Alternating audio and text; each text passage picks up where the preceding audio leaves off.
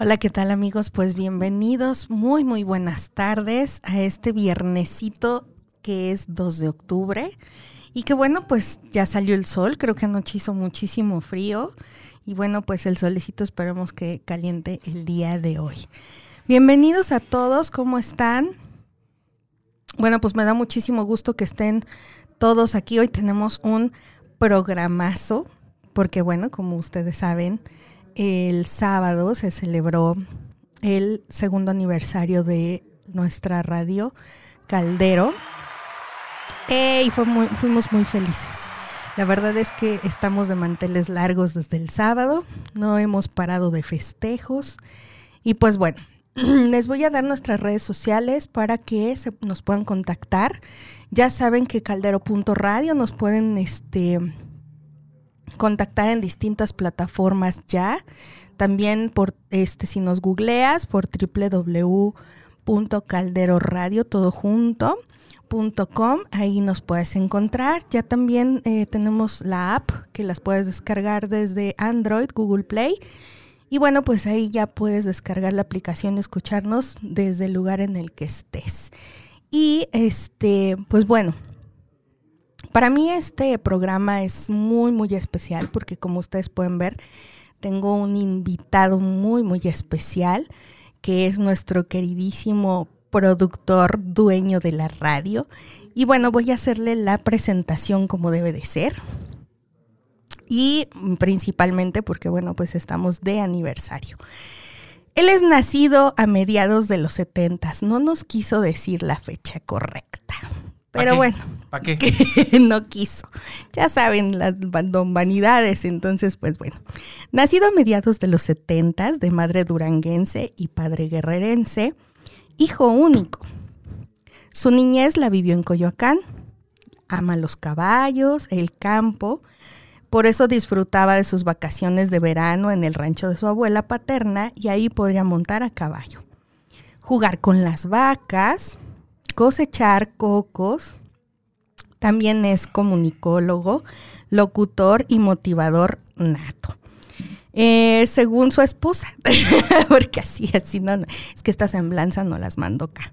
Y entonces, bueno, la locución es una de sus pasiones eh, aunado al aikido, arte marcial que practica desde hace 15 años, arte marcial japonesa, le encanta bucear, cantar en la regadera, le encanta este y le desestresa estar cocinando también, porque ahí también canta, eso le ayuda a desestresarse y a hacer una comida muy rica. Le encanta y este también es un excelente chef. O sea, eso sí se los puedo decir. Cocina muy rico. Sí he probado dos que tres cositas que hace y qué rico cocina. Es creyente de los sueños, pero sobre todo de hacerlos realidad. Más cachicle, baila mambo tiene viejas de a montón tururo. Esta es la semblanza que nos mandó mi querida Kai. Y bueno, este es nuestro queridísimo productor, eh, Cha Escazán. Y bueno, pues eh, este hombre maravilloso yo lo invité porque para mí es como un homenaje de dos años con, con, esta, con este sueño que tuviste y que está hecho realidad. Y que para mí, por la verdad, o sea, de forma muy personal, es un hombre que es un todo un líder, porque yo creo que un líder sabe guiar, eh, él es, nos acompaña, bueno, de verdad él es amigo, casi casi terapeuta, este, bueno, miles de cosas y bueno, pues bienvenido mi querido Cha. Gracias mi querida In, la verdad es que Miren, ustedes no alcanzan a ver, pero yo estoy sudando. Tengo miedo. Este, no sé cuántas veces, ahí desde que inició el proyecto, me había dicho, pásale, pásale a Sexualani. No, ¿cómo crees? Yo veía como desplumaba a todos los invitados. Yo, como, ¿para qué? ¿Para qué se va uno a evidenciar en este lugar, no? Me costó dos años. Pero, pero miren, al final del día pues uno termina aflojando, ¿no? con el tiempo y con la insistencia, pues todos aflojamos. Entonces, pues sí, ya estoy aquí, este, en este, en este segundo aniversario, este, toda la cuestión de un cafecito, y se resolvía todo. Claro. Este, así es que, pues sí, dos años, dos años de soñar, dos años de planear, dos años de, de estar al pie del cañón, dos años de, de jugar con ustedes, ¿no? De, de- de que, de que en conjunto tomemos todos la pelota y, y nos divirtamos como enanos, ¿no? Porque al final creo que siempre todas tus pasiones tienen que tener como, como, como principio la diversión. Si no hay diversión, si no, si no, si no te, te entusiasma, si no sientes este nervio, si no hace que te levantes sin necesidad de que te digan, hey, ya párate, algo no está entonces en esta sincronía y Es por ende no es tu pasión y entonces pues voltea a otro lado porque por ahí no va la cosa. Es correcto. ¿Y cómo, cómo inicia? Yo sé que era algo que tú tenías ya de tiempo atrás. ¿De dónde surge el nombre Caldero? O sea, ¿qué, qué es lo que pasó que dijiste Caldero Radio? ¿Sabes qué? Es que es- es- este, esto tiene que ver justo con. Pues con este híbrido de la cocina, precisamente, ¿no? El, el cocinar para mí es, es, es compartir mi amor con los demás. Es, es, es en una serie de, de- de ingredientes: eh, a- a- amor, alegría, este, pasión, eh, dulzura, emoción, etcétera, etcétera. Todo eso lo viertes a la hora que estás cocinando y, es. y el resultado es, es sonrisas, es emociones, es, es recuerdos, ¿no? De Sí, pronto claro. hay veces que estamos comiendo algo y, claro, esto me recuerda a mi tía, esto me recuerda a mi mamá, esto me Claro. recuerda cuando comíamos en casa del tío José, Sí. en fin, ¿no? Sí, sí, sí. Al final es esto, es una emoción, es una felicidad. Claro. Y entonces Caldero surge porque quería hacer como un guiso perfecto, como, como este guiso que, que a la gente le, le diera este, este, esta probadita de felicidad, esta probadita de, de- de emoción, esta probadita de cachondería, de pronto, esta probadita de conocimiento, esta probadita de todo, ¿no? Claro. Y que al final tuvieras este, este plato perfecto. Claro. Pero igual tampoco le ponía a poner la cazuela radio, ¿no? Este, que a lo mejor sí, pero no me vibraba tanto la cazuela radio. Este, O el cucharón, o el cucharón ¿no? radio, ¿no? Y, y de pronto pensé, bueno, los chefs, por ejemplo, a, a esto de, de los caldos les llaman fondos, pero Ajá. fondo radio no me encantaba, me sonaba como, como muy corporativo. Y justo cuando pienso en caldos, dije, claro, pues una olla donde haces ahí algún caldo, eh, cal- caldero, ah, pues caldero. Y después pensé en como en, ok, y también suena hasta mágico. O en ese momento me sonó mágico.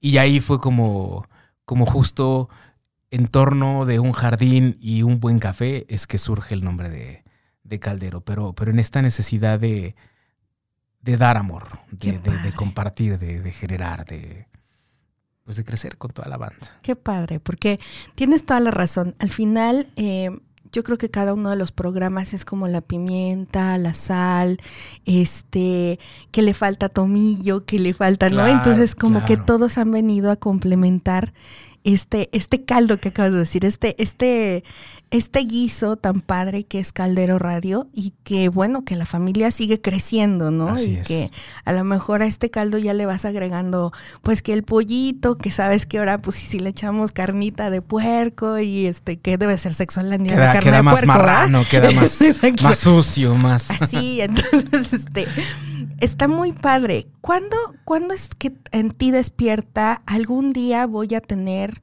una estación de radio? Uy. Mira, el, yo empecé muy chico en la radio. A mucha gente ya se lo he contado. Yo, yo afortunadamente empecé a los 15 años en Radio Fórmula como locutor. Y entonces siempre supe que yo iba a estar detrás de un micrófono y siempre supe que era a lo que me iba a dedicar. A mí, a mí el sueño de la radio en realidad me viene desde que tengo como ocho años, más o menos, que conocí, eh, o quizá menos, porque todavía no entraba a la primaria. Eh, conocí una estación de radio y en ese momento yo dije, wow, a esto me quiero dedicar de por vida. Posteriormente, después de que, de que estoy en Radio Fórmula y que salgo de Radio Fórmula, conozco lo que es la producción de, de televisión y también eso me apasionó. El caso es que durante muchos años estuve metido en, en medios de comunicación hasta que en algún momento tengo como un divorcio de los medios, ¿no? Ujú. Por una serie ahí de circunstancias que, que sucedieron en, en la vida y, Y entonces en ese divorcio es cuando pues cuando empecé a extrañar, ¿no? Nadie sabe lo que tiene hasta que lo pierde. y cuando empiezo a extrañar, es cuando dije, ok, yo pase lo que pase, yo regreso a los medios de comunicación y dejo de andar de trabajo en trabajo. La verdad es que mi vida laboral no duró mucho tiempo, porque yo no duraba mucho tiempo en los trabajos. Siempre fui como ahí un poco, pues no sé si rebelde o como que, como que no me hallaba, básicamente.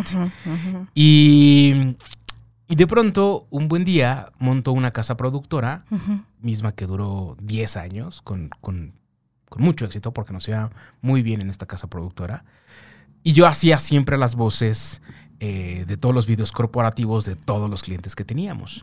Y un buen día dije, necesito regresar a la radio. O sea, está padre porque nunca he dejado el micrófono. eventualmente en ese tiempo de separación hacia algunas cosas, algún tipo de locución, lo que sea. Pero yo dije, yo necesito regresar a la radio. Y empecé a comunicarme con los amigos con los que en su momento hice radio y algunos ya no estaban vigentes, otros me dijeron, no, chavo, pues ¿cómo crees? Yo ya, ya no estoy en un micrófono, ya estoy a nivel administrativo, ya estoy a nivel gerencial y pues ya no hay como opción. Claro. Y en ese momento dije, ok, pues si no puedo regresar a la radio que yo conocí, pues me hago mi estación de radio. Claro. Y lo platiqué con algunos amigos y, en su totalidad me dijeron, estás loco, ¿cómo crees? ¿De dónde se te ocurre? No te va a alcanzar, este, vas a tirar el dinero. Ya sabes, todos esos benditos nos Que, en algunas personas hacen, tienen magia, porque hacen que te aferres y que de pronto digas, pues entonces yo te voy a enseñar cómo sí. Y después de un año de planeación, de escribir, de, estar haciendo, eh, un buen día dije, bueno, pues ya, es el momento. Porque muchas veces las cosas, te, llega esto que quieres hacer, te llega esta energía, te llega esta vibra, te llega, te llega este entusiasmo, te llega la idea, claro. pero también te llega el miedo. Claro. Y en muchas de las ocasiones le haces más caso al miedo que a todo ese cúmulo de emociones positivas, que esa energía, que ese vibra, que ese sueño, que a lo mejor es un 80% de ti, pero ese miedo, que es ese 20%, puede llegar a tener más fuerza. Y entonces ese, medio, ese miedo se construye en sabotaje, se construye en ideas pesimistas, se construye en derrotas anticipadas y no lo dejas de hacer. Más bien lo dejas de hacer. Así es. Y en ese momento en ese miedo es que iba yo postergando la fecha de lanzamiento. Ya tenía prácticamente todo. Y un buen día dije, mm, me vale sorbete, por no decir madres. y en 26 de septiembre lanzamos Caldero Radio. Y teníamos cualquier cantidad de áreas de oportunidad porque, porque al final del día yo crecí en un, en un medio de radio muy profesionalizado. Y afortunadamente, pues todo el tiempo que llevo en comunicación, pues he aprendido un poquito sobre cables y esto, ¿no? Y veía entonces que tenía muchas carencias a, nivel, a nivel infraestructura. Pero dije, pues poco a poco las iremos cubriendo. Claro. Y un 26 de septiembre, de septiembre del 2018, Caldero Radio sale al aire por primera vez. Wow. Un 24 de septiembre, perdóname. Es cuando salimos por primera vez con un programa de Rodo da Silva. Y el 26 es el primer día, por eso es el que cuento como el aniversario, es el primer día que transmitimos ya de manera simultánea y todo el día. Y a partir de esa fecha, al día de hoy, no hemos dejado de transmitir un solo día. Wow. Qué padre, Chas. Así es. Fíjate que comentas algo que es bien interesante y que como tú dices, ¿cuántas veces escuchas un no? ¿No? Eh, sí. ¿Cuánta gente llega y, no, pero es que esto, pero, pero si pasa y si no pasa y, y, si funciona y si no funciona? Y yo creo que eso, tú decías, hace magia en alguna gente, porque hay gente que sí hace caso a todas esas eh, conversaciones negativas que recibe y, deja de hacer su sueño, ¿no? Porque tú lo acabas de decir, un sueño es cuando tú te levantas todos los días así, pero ni siquiera tienes que poner el despertador porque dices, ya me voy, tengo que estar a tales horas, ¿no? Y hasta te despiertas solo.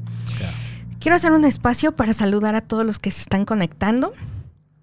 Muchas gracias, Claudia Riz. Hola, buenas tardes. Feliz viernes. Gracias, Claudia. Ahí está desde California. Muchísimas gracias, Clau, por estar aquí. Mi querida Cara Espinosa, esposa de mi queridísimo Cha, dice, jajaja, ja, ja, saludos, invitadas. Está buenísima tu semblanza, mi querida K. Eh, Caris Vigueras, hola, buenas tardes, feliz viernes, buenas tardes, Car. Este, eh, Caris, Vero Godínez, ¿tiene significado especial el nombre de Cha Escazán? Claro. sí, fíjate que, fíjate que el Cha, el Cha pues el cha es porque eh, de pronto a mí, a todos los Carlos, yo me llamo Juan Carlos, a todos los Carlos se les dice como que Charlie, ¿no? Y a mí esta onda del Charlie nunca me gustó, nunca, nunca. Y de pronto eh, tenemos una sobrinita, este, que es hija de mi cuñado Isaac. No me acuerdo si fue de ahí, de Isaac, o de algún, algún sobrino. Que no decía el Charlie completo, decía el Cha. Y entonces como que el Cha me gustó cómo sonaba y dije, mm. con el Cha me quedo. Claro. Y el Escazán, por la forma en que está escrito, que es E-S-K-A-S-A-N, son mis apellidos, que es Escalante Sánchez, pero el K está en medio, que es justo eh, pues el inicio del nombre de mi esposa, que es Karina, y todo el mundo le dice K, porque es como mi columna vertebral, como, como mi sostén, como, como, esta fuerza que tengo del interior, y entonces por eso en el escazán puse en medio la K, porque, pues porque estamos ahí firmes. Es correcto. Y bueno, pues si a nivel numerológico hace poquito sacamos el poder del nombre de Cha Escazán. Y pues sí, la verdad es que tiene muchísimo poder y más por lo que él tiene que hacer y lo que está haciendo. Claro que tiene un significado bien, bien interesante. Entonces, por eso es que es Cha Escazán, mi querida Vero Godínez. Dice nuevamente muchas felicidades por el segundo aniversario de Caldero. Muchas gracias, Vero. Sí, la verdad estamos de manteles largos. Ale Arrona, hola, buenas tardes. Saludos desde Guanajuato. Gracias, Ale. Gracias Yo ya tengo unas tías. Yo también y bien paradas. Sí, sí, sí, salúdenmelas, por favor. por favor. Dice felicidades por el segundo aniversario de Caldero. ¿Tú tienes saluditos, mi querido Cha? Este, no. No, son los mismos. Son los mismos, Perfectísimo.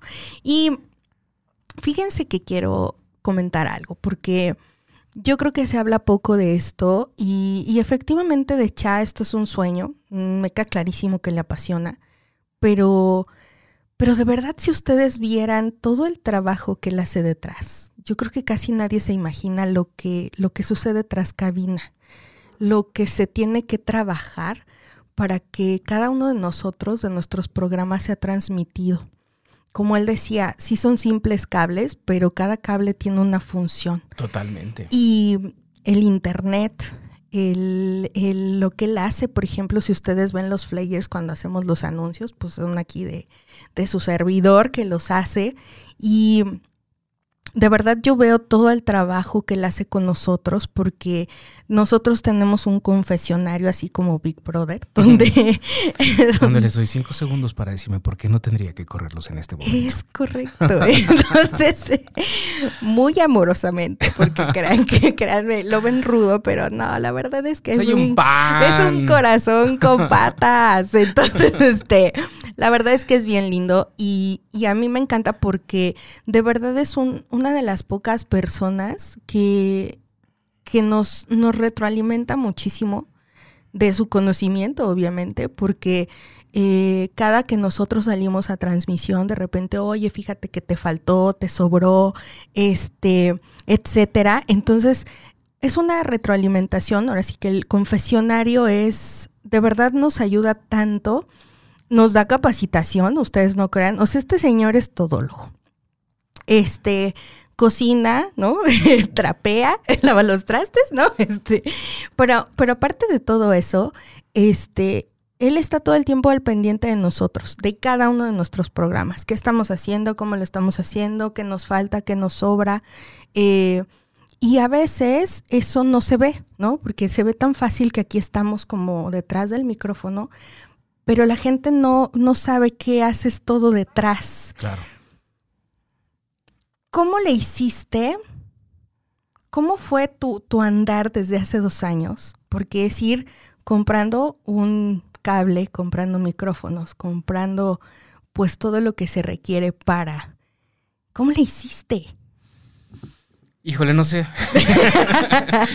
pues mira, la verdad es que de pronto fue como, como tener primero esta estructura de, ah, ok, así es como se hace una estación de radio por internet. Yo la verdad es que no, no, quería que fuéramos como todas las estaciones de radio por internet en el sentido de, y, y no hablo mal de la competencia ni muchísimo menos, pero en el sentido de, este es tu espacio, tú súbete y di lo que quieras y yo sin cuidado, ¿no? Este, la verdad es que no, por eso surgen las retroalimentaciones, porque, porque sí tengo muy claro hacia dónde quiero que llegue Caldero, sí tengo muy claro el tipo de contenido que quiero que digamos en Caldero. Y en función de eso es que es que bueno, pues se dan se dan justo las retroalimentaciones, se da el tema pues desde la página web, ¿no? El diseño de la página web que que si bien es cierto, pues tampoco es que soy diseñador, yo yo más bien soy productor desde hace muchos años. Entonces, yo, yo tengo muy claro cuando quiero desarrollar un proyecto y entonces tienes una serie de elementos a los que igual le puedes decir, bueno, tú que eres el especialista en diseño, quiero que diseñes esto. Tú que eres el especialista en audio, necesito que salga esto. Tú me enfoca mucho más también en la parte de, video, ¿no? Este, tú que eres el especialista en, en video, quiero que la fotografía sea así, ¿no? Pero de repente todos esos elementos eh, se reúnen en uno solo, o sea, yo, porque no había nadie más, ¿no? Sí, claro. Entonces, justo tuve que, que, aplicarla no en un ejercicio de narcisismo, sino en un ejercicio de necesidad donde no tienes a nadie más que tus dos manitas y entonces pégale durísimo. Hoy por hoy, afortunadamente, llegó Jack y Jack allá en los controles, bueno, pues es el que, el que está haciendo posible que esto ahorita suceda, ¿no? Este, pero era justo desde, desde, ok, ya tenemos esta estructura, ya tenemos esta idea, el objetivo va hacia tal punto y entonces es hacer que todos los programas, porque porque tengo, tengo la dicha de que el 80% de mis compañeros no son locutores y poco a poco se han ido formando y se han ido creyendo y se han ido desarrollando como conductores. Entonces es justo el tema del confesionario, el tema de la, de la imagen en línea, el tema de los flyers, el tema este, de platicar de pronto con gente que tiene mucho más expertise en, en rollos del audio, comprar equipo. Sí es mucha chamba, la verdad es que sí es mucha chamba la que hay, la que hay detrás de este, jornadas laborales de 10 de la mañana, 9, 10 de la noche. Ahorita ya nada más son de lunes a sábado. Antes eran de lunes a domingo, este, en ese horario, ¿no? Al principio era salir de aquí 2, 3 de la mañana, diario, ¿no? Pero es eso, es un proceso ahí de crecimiento, de evolución, de, de ir aprendiendo, Así es. de ir conociendo, sobre todo de ir conociendo tus alcances. Así es. Porque de pronto tú tienes la idea de, de que a lo mejor eres capaz de correr por poner un símil, 5 kilómetros. Y de esos 5 kilómetros difícilmente vas a pasar. Y de repente cuando te das cuenta que puedes correr 5 kilómetros, 2 metros, ya hiciste algo extra. y entonces vas aprendiendo y, le vas tomando, le vas dando forma y le vas, y le vas tomando cada vez más, más cariño porque te estás volviendo más capaz de hacer distintas cosas. Y entonces cuando le perdí miedo a Photoshop y me di cuenta que podía hacer algo en Photoshop y cuando le perdí miedo a Audition y cuando le perdí y cuando le pierdes y le pierdes y le pierdes miedo a hacer, a hacer, a estar y a atreverte, vas descubriendo que tienes capacidades que no conocías en ti. Claro, claro. Si volvieras a nacer, ¿harías exactamente lo mismo? Mm, híjole. ¿Me podría, repetir la pregunta, por favor? Este, next. Sí, sí volvería a hacer lo mismo. Este. Sí, bueno, es que hay por ahí una respuesta que, justo di, compartí hace unos días, justo con, con K, con mi esposa, y ella sabe perfectamente cuál es esa respuesta y me mantengo en esa respuesta que, que prefiero mantenerla en privado. En privado. Por eso no nos dice que nada más que nació a mediados de los 70. Haría lo mismo todo, excepto ese pequeño detalle que a ella le comenté hace poquito. Este, es lo único que modificaría en mi vida. Ok. Pero ¿no crees que a lo mejor ese detallito también te hizo ser lo que eres? Claro, definitivamente. Sí, ese detalle me hizo no morirme en el intento. Exacto. Sí, ese detalle me hizo de pronto no no, bueno, es que si no ya entraría aquí en una narrativa. No, no, no, no, no, más así. Pero sí, ese detalle sí, sí hizo que esté aquí contigo platicando. O sea, al final del día, nada de las cosas que suceden en tu vida son por casualidad. Todo sucede porque así tiene que suceder, porque es, un aprendizaje, porque es un conocimiento, porque es algo que forzosamente tienes que experimentar para bien o para mal, pero lo tienes que experimentar para seguir en tu crecimiento. Entonces, sí, por supuesto, todo es bienvenido. ¿Qué te hizo ser diferente? Porque eras un hijo único.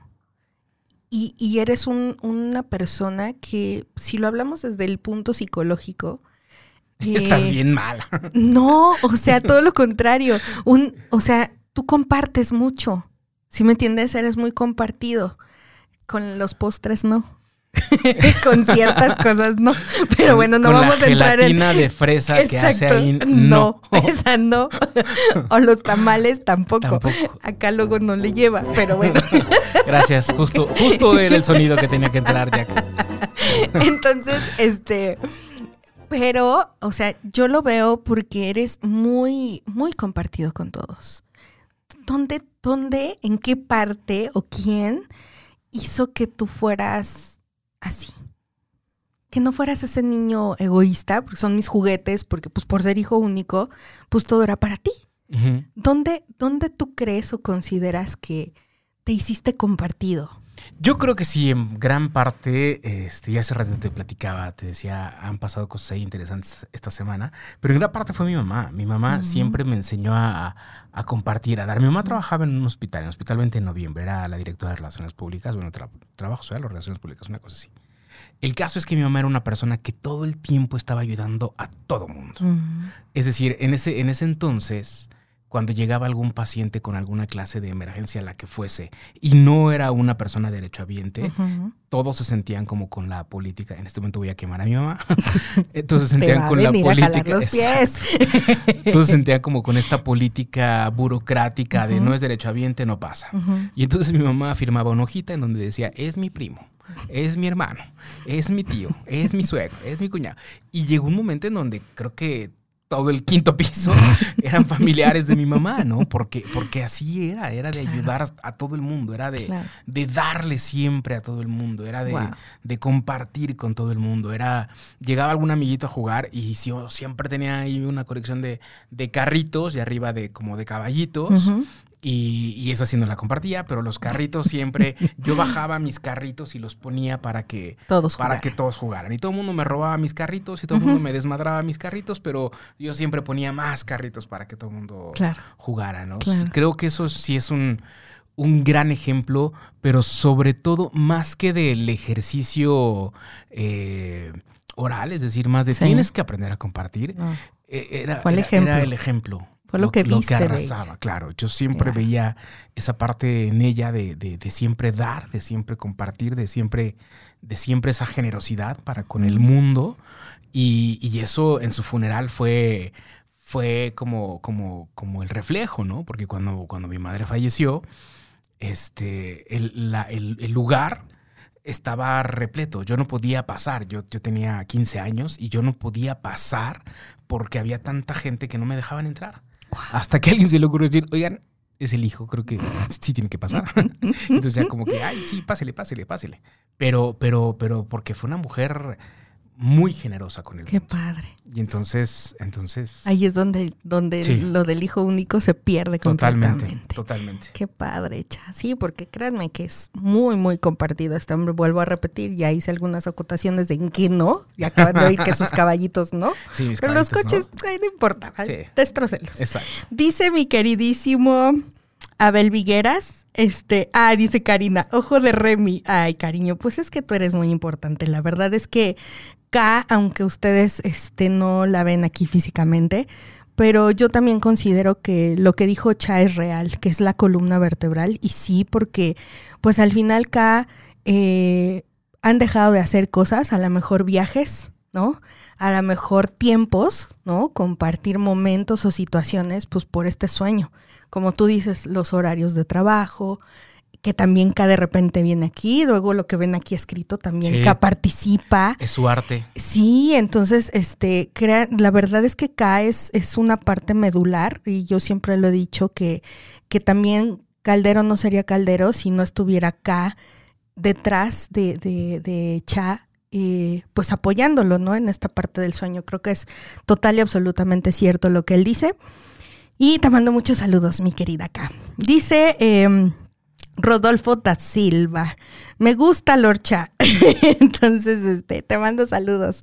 Ya luego les digo cómo me bautizó Don Rodo, pero bueno, esa ya es otra historia. Pero es como un rancho, un rancho que tiene Andrés Manuel, que está así lejos, lejos, cuando dicen, vete mucho a la... Ah, así, así, me bautizó. Porque pensó que era ella, no por otra cosa, sino porque siempre Rodo en su, en su portoñol pensó que ella era...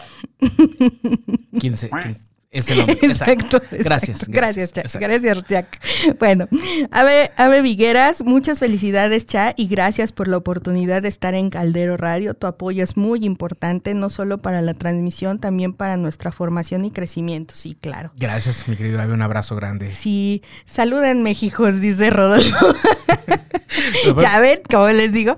O sea, es que, bueno, les digo que sí, me, bautizó, me bautizó. Ahí luego si ven en Facebook, este, porque pongo ciertas cosas, es porque me, bautizó Don Rodo.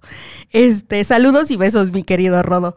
Eh, Rogelio Islas Martínez, saludos. Ave Vigueras vuelve a decir, Caldero Radio realiza una gran misión de comunicación, información, conciencia y nos comparte sabiduría con los temas muy interesantes. Karina Espinosa, te amo, cha. Sí. Yo te amo, Es mutuo. María Elena este, San Román Ortiz, al hablar de tu eh, misma, me recuerdo. Ok, gracias, mi querida María Elena. Eh, al hablar de, ah, de tu mamá, me mm. recuerdo trabajando en el IMSS. Ah, mira, ah, ok. Mira, qué padre. Qué padre. Karina, Car, saludos a Enchulano, a, a, ti, mi preciosa. Rogelio Islas Martínez, saludos a Carlos Escalante. Así es, así Qué igualado, Roger, mi chavo. y dice Rodolfo da Silva, porque te quiero ahí ni conozco tu alma. Yo sé, yo sé, mi alma jija, ya sé. Su almita. Mi almita. Su Bendy. Por eso le salió. Conociste mi, mi mini almita que anda por ahí. Exacto. y Oye, pero también aquí dice Rodo, un abrazo fuerte para los dos, los quiero. Y después dice, no le saque mi chais, Kazan, tú puedes, que afloje, que afloje. pues no, no por tus porras voy a andar aflojando. o sea, aflojo porque quiero, pero, pero por porras, no. Iván Sáenz dice, un abrazo, chicos, saludos, Iván. Después Tony dice, saludo, ay, ay, ay, don Chanda con todo. Pues mira, es que andamos de mariachi, mi Tony. Iván Sáenz nos saluda, Ucielet, saludos. Eh, Amarlo Q.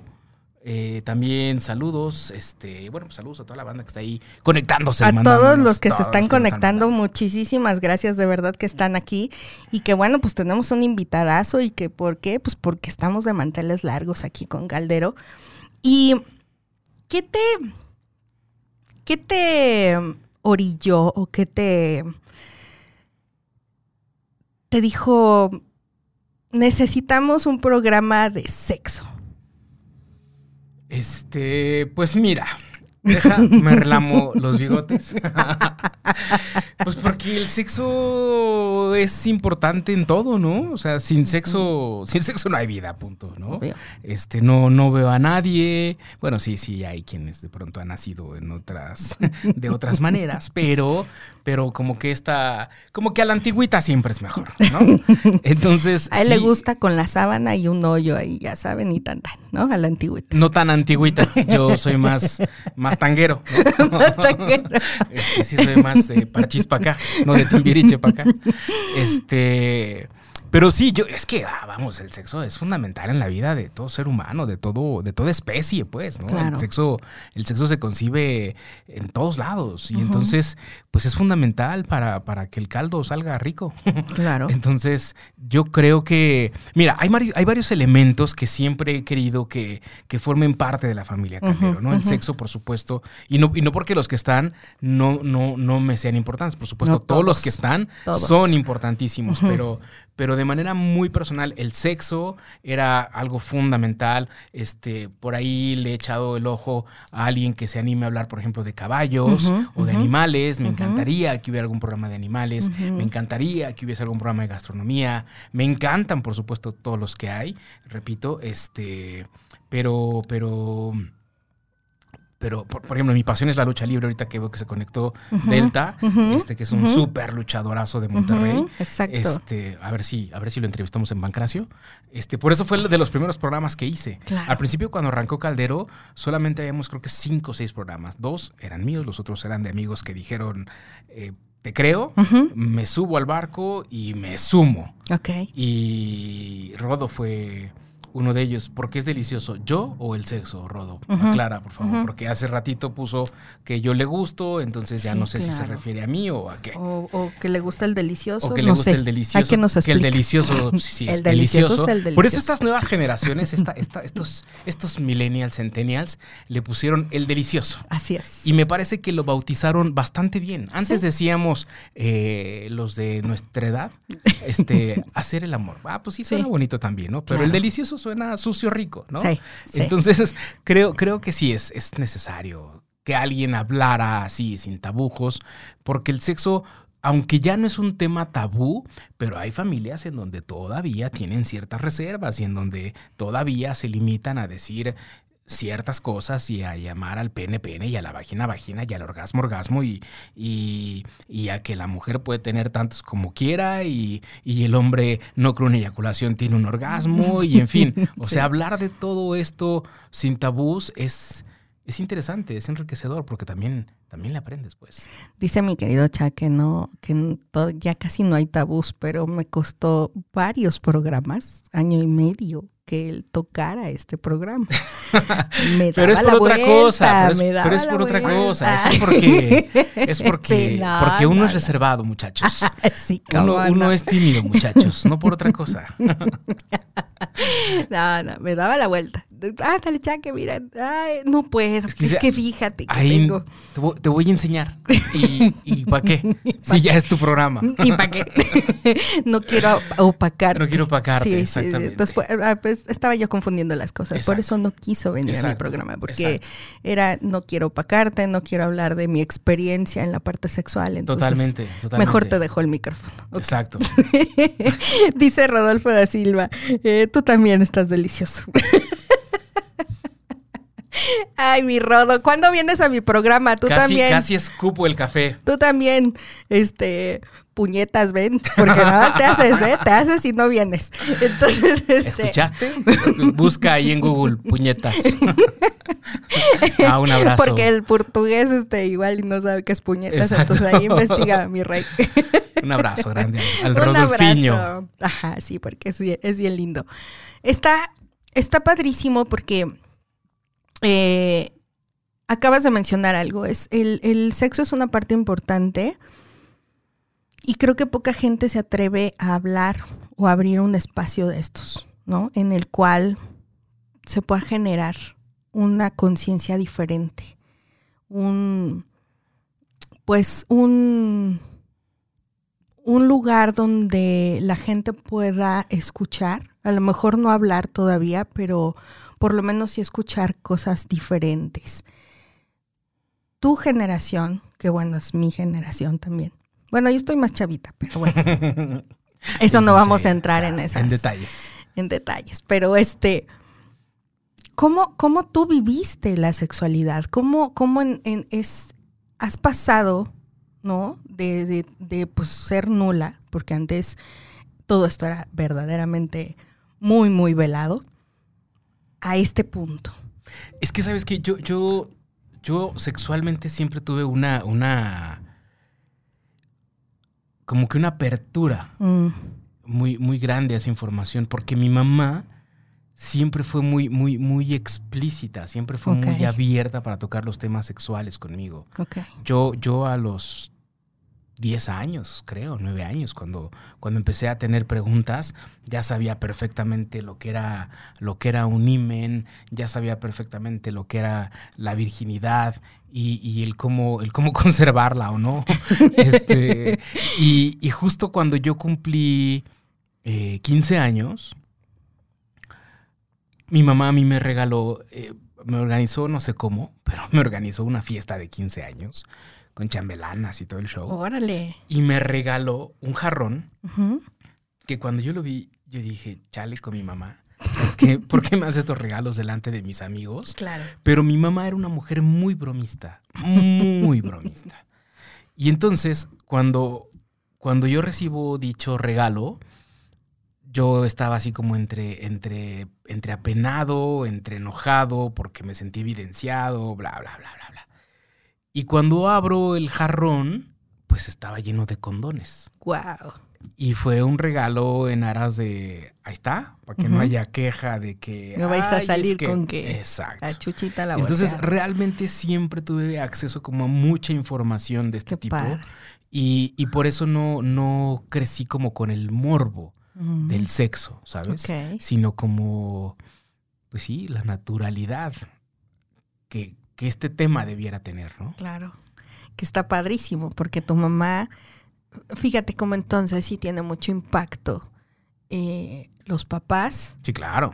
las creencias que tengan en la parte sexual, Sí, el cómo el hijo va a vivir su sexualidad, porque bueno, pues al final a ti te ayudó eso, que en aquellos tiempos era así como de mirables, ¿no? Sí, Ni se claro. tocaba esos temas, ¿no? Ni se tocaba el tema y ni te toques tú, cochino. Sí, exacto, exacto, literal. Y a ti fue así como de, ya cumpliste 15, Sí, sí, sí. ahí te va mi Sí, chavo, sí. ¿no? Este, para tus gorritos para el frío. Exacto. ¿No? exacto, exacto. que esa era la parte. Qué padre, Cha, eso está padrísimo, porque, porque mm, considero que si todo fuera así, nuestra sociedad viviría cosas completamente diferentes. Claro, claro, seríamos, es que, es que parte justo de ahí, de la infancia, de la educación, seríamos una sociedad, creo que con menos traumas, ¿no? Con menos, con menos cargas ahí emocionales, con menos, con menos tabúes, con menos complejos, ¿no? Este, creo que estas, estas generaciones que, que están teniendo acceso a esta información a más temprana edad, por eso es por lo que son un poco más ligeros, ¿no? Claro. Eh, no con esto, eh, no con esto aplaudo el, el- libertinaje que de pronto se da, pero sí creo que tienen menos, menos complejos en relación a, a la, a la sexualidad. Yo no he leído informes en relación a eso, pero, pero no sé si la tasa de embarazos ahora sea igual de alta que como en nuestra generación, en chavitas de 15 y 6 años, o, o ya esté como más cuidado ese tema por lo mismo de que hay una mayor conciencia. Claro. No, no ha, no ha variado mucho. Ok, siguiente pregunta. Siguiente pregunta. Este hombre ahí donde lo ven es papá de dos hombres. Habla- hablando de no embarazarse joven, este, ¿cómo, ¿cómo eres como papá? híjole, no sé, yo creo que eso mejor hay que preguntárselo a ellos, pero, pero procuro ser Pero en estos temas, o sea, en estos temas principalmente, ¿cómo, cómo- o sea, en la parte sexual, ¿cómo, cómo abordas esos temas igual, con ellos? igual, o sea, ellos igual les regalé en su momento sus respectivos condones y le dije, mira, esto es muy sencillo, esto no tiene nada que ver con un tema de que te embaraces o no te embaraces, de que te embaraces sí conlleva ahí ciertas complicaciones porque estás en una edad en donde no estás hecho para, para asumir una responsabilidad de este tipo, Claro. ¿no? Esto tiene que ver más con un rollo de enfermedades, ¿no? Tiene que ver con un rollo de planeación, tiene que ver con un es. rollo de cuidados. Entonces, y generalmente como que con ellos he tratado de hacer un ejercicio de... de ¿qué- ¿Cuál es tu sueño? ¿A qué sueñas? Y, y, por ejemplo, el más, el más chico quiere ser, bueno, quiere ser de todo, pero, pero, pero está ahorita como en ese rollo de si quería ser chef, si quería ser este administrador, si quería ser economista. Creo que ya más o menos por ahí encontró el, el camino. Y tiene muy claro que quiere viajar y quiere- tiene muy claro que quiere estudiar fotografía y tiene muy claro que quiere vivir algún tiempo en el extranjero. Entonces, dadas esas circunstancias, es bueno, pues cuídate, Claro. cuídate porque, porque si te empiezas a llenar de chamacos ahorita, pues la fotografía que vas a tomar va a ser en un estudio de tus chamacos y el viaje que vas a hacer, pues va a ser al súper por pañales. Entonces, gracias. Exacto. Gracias. Entonces, cuídate. Cuídate porque yo ya sé de eso. Exacto. Porque Yo ya lo aprendí. Y con, y con todo y eso, fíjate, con todo y que fui papá muy joven.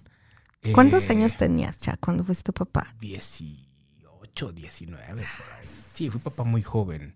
Eh, con todo, y- fíjate, tiene un poco que ver sí mi mamá me dijo cuídate, pero nunca me dijo que se iba a morir tan joven. Exacto. Y entonces mi papá muere cuando yo tenía un año, mi mamá cuando yo tenía 15 años, ya a esa Wow. edad, pues rífatela, ¿no? Y rífatela como puedas. Sí, emocionalmente necesitaba como, como alguien, Una guía, ¿no? Que de pronto que te jala te abrazara cabellos. desinteresadamente, ¿no? Sí, claro. Este, por eso es por lo que, retomando esta pregunta que Mm. hace un momento decías, ¿y lo cambiarías? Bueno, pues eso de alguna forma fue lo que también me ayudó a hoy estar aquí. Totalmente. ¿no? Este, entonces, eh, ¿de qué estábamos hablando? Así es, mi querido Chas, no se preocupen. O sea, eres muy chavo, papá, Ah, sí, sí, sí. y justo tiene que ver con, pues obvio, porque no estaba ya tu mamá, que era como la guía, ¿no? Que Claro. era como que a lo mejor te metió un cachetadón y cálmate, Cálmate, ¿no? claro, o sea, ¿dónde claro, vas? ¿No? Y de regreso a la casa, ¿no? Claro, y en, y en una etapa donde estás en esa transición, ¿no? Donde eres niño, eres adolescente, de pronto te crees un poco adulto. Este, yo, a ese- yo a los 16 es que entro a Radio Fórmula. Fíjate. Entonces ya me sentía yo como en un cierto nivel que por supuesto no, era un tema de la edad. Claro. Por eso chamacos no se hagan papás a esa edad porque están muy chamacos y muy, ajá. Ajá. Entonces, Muy este, ajá, Ok. muy ajá.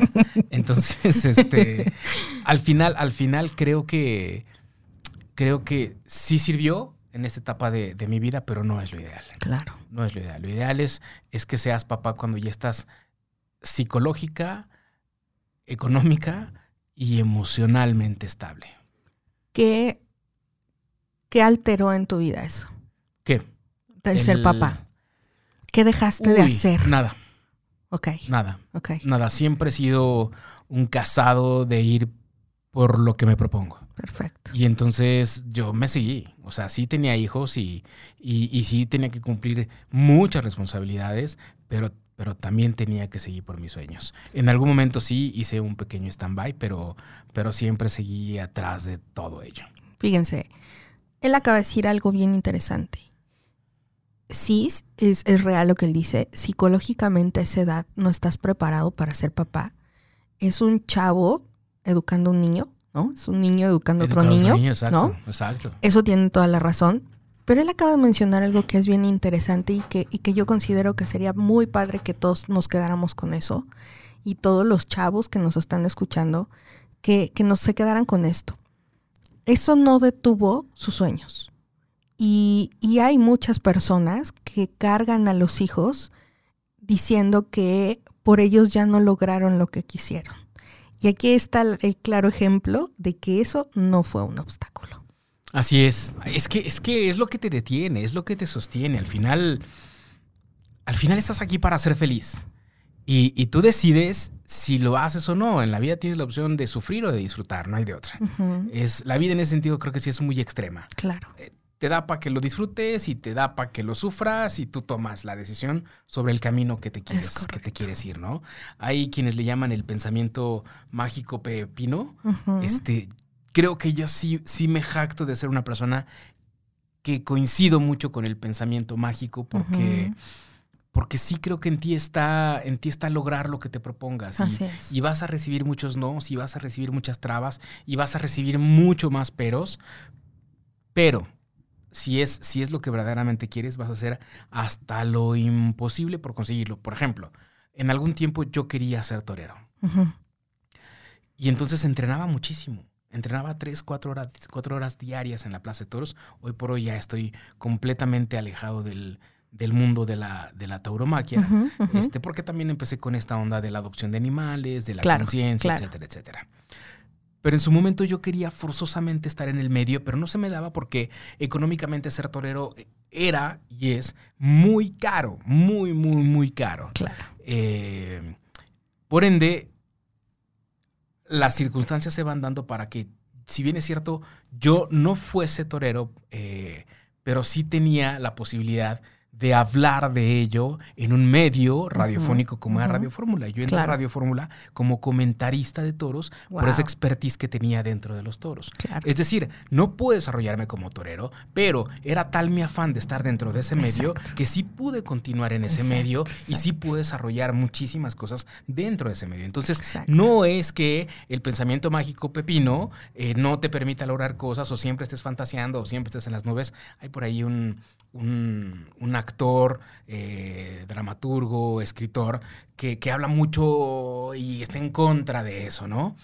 Yo estoy un poco en contra de su teoría porque él cuando propone esto, dice, es que no creas en el pensamiento mágico, ¿por qué tienes que ser el número uno? ¿Por qué no sé qué? Pero él es un tipo que se ha empeñado toda su vida en ser el número uno, es un tipo que ha trascendido, es un tipo que hoy por hoy da conferencias, es un tipo que es sumamente exitoso, ¿por qué? Porque se ha empeñado en ser el número uno, por Es eso correcto. es que lo ha conseguido. Entonces, difiere un poquito de su teoría, pero sí estoy muy casado y muy de acuerdo en que si lo quieres, lo vas a lograr. Tarde o temprano, lo vas a lograr.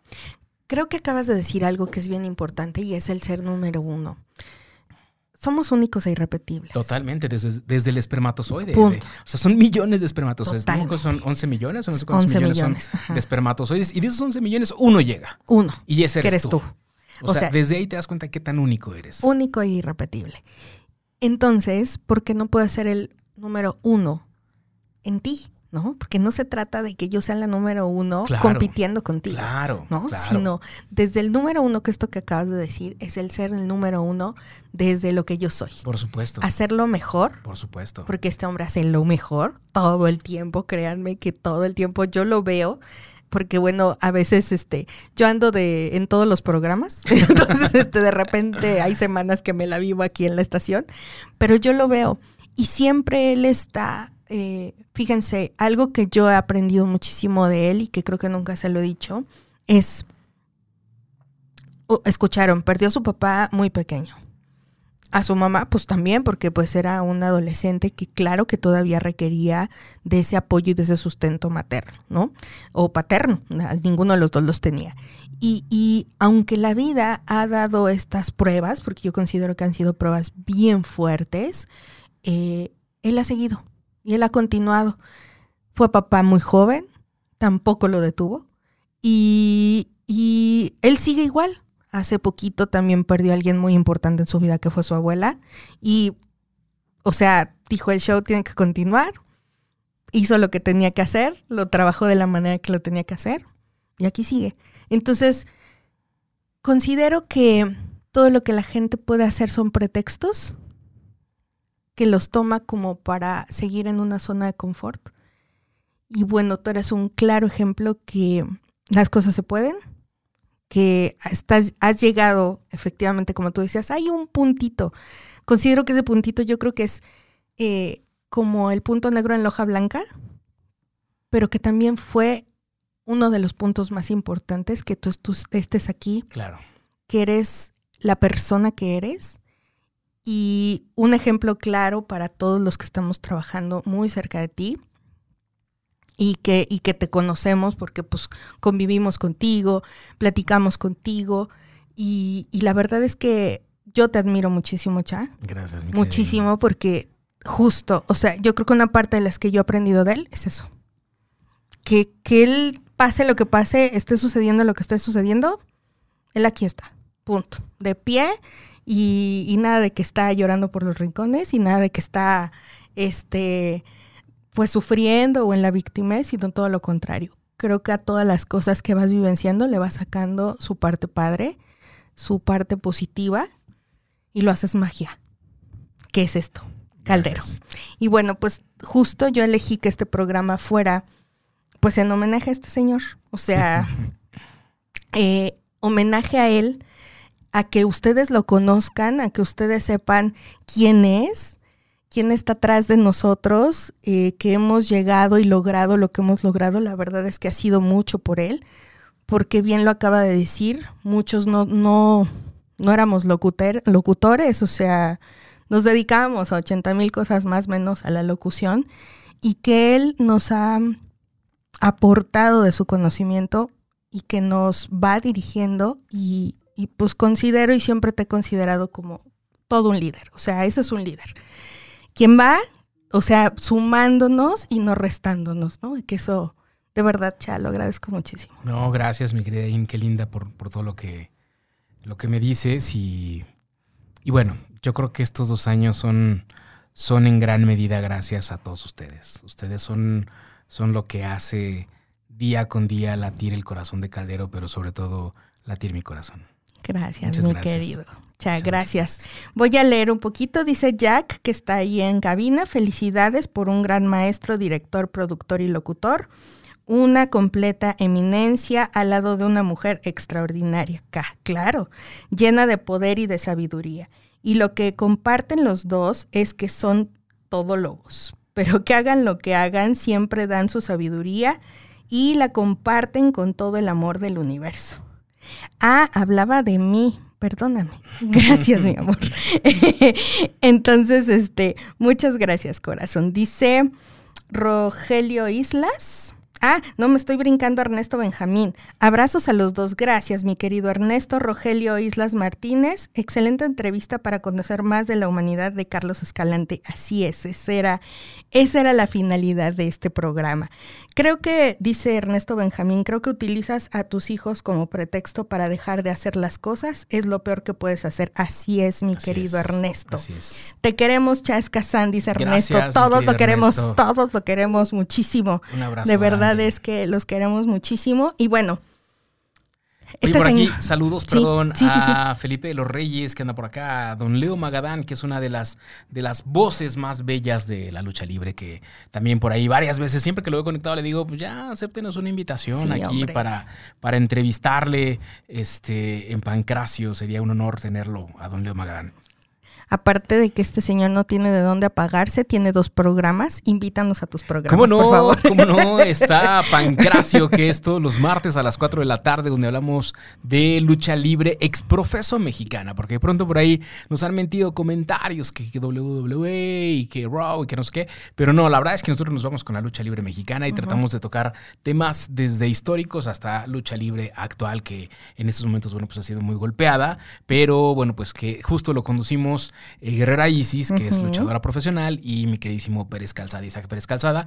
Y los viernes en La Covacha es un programa de revista en donde últimamente nos hemos enfocado más en la parte musical, invitar a todos los artistas independientes que quieran dar a conocer su material. Bueno, pues este es el lugar y la plataforma. Hoy, precisamente, vamos a platicar no de música, sino de ansiedad, Exacto. pero desde la perspectiva de alguien que vive con esta situación, de qué herramientas son de las que hace uso para, para salir adelante, ¿no? no Así más es. allá de las recomendaciones eh, médicas o psicológicas, qué hace una persona cuando se enfrenta a esta clase de situaciones y cómo logra salir adelante, eh, pues, pues, sobre todo en tiempos, pues, como los que estamos viviendo. Bueno, pues ya Viernes 4 de la tarde. Por también. favor, este, esos son los programas de mi queridísimo Cha. Y muchísimas gracias. No, a ti, mi querida. Ya se relajó, estaba sudando cuando Está empezamos. no sabía de ¿Por qué íbamos a va esto? hablar. Capaz que ahorita jugamos basta o saca la- el papelito y toma la Tobías. Pero bueno, no, na- no iba, no iba para eso nada. Este, ya saben, siempre generamos historias en nuestra cabeza exacto. y expectativas, pero bueno, muchísimas gracias, Cha, de A verdad, vuelvo a agradecértelo. Yo creo que en nombre de todos mis compañeros y principalmente el mío por todo lo que nos apoyas y bueno, pues porque somos esta familia gracias a ti. Es el papá de esta familia. ¡Bravo! ¡Bravo! Muchas gracias, mi querido Gracias Cha. a ti, mi querida Y bueno, mis queridos seguidores, muchísimas gracias por estar aquí. Nos vemos el próximo viernes, ya sabes, a las 12 del día, con nuevos programas. Al ratito voy a estar, me van a entrevistar otra vez mis queridos compañeros de Almas de Colores y vamos a hablar la homosexualidad en el árbol genealógico desde la perspectiva de la biodescodificación. Entonces, pues nos vemos al ratito, mis queridos. Cuídense mucho, les mando muchísimos besos a todos que tengan riquísimos orgasmos, ya saben, todos los días toca. Cuídense mucho, bye bye.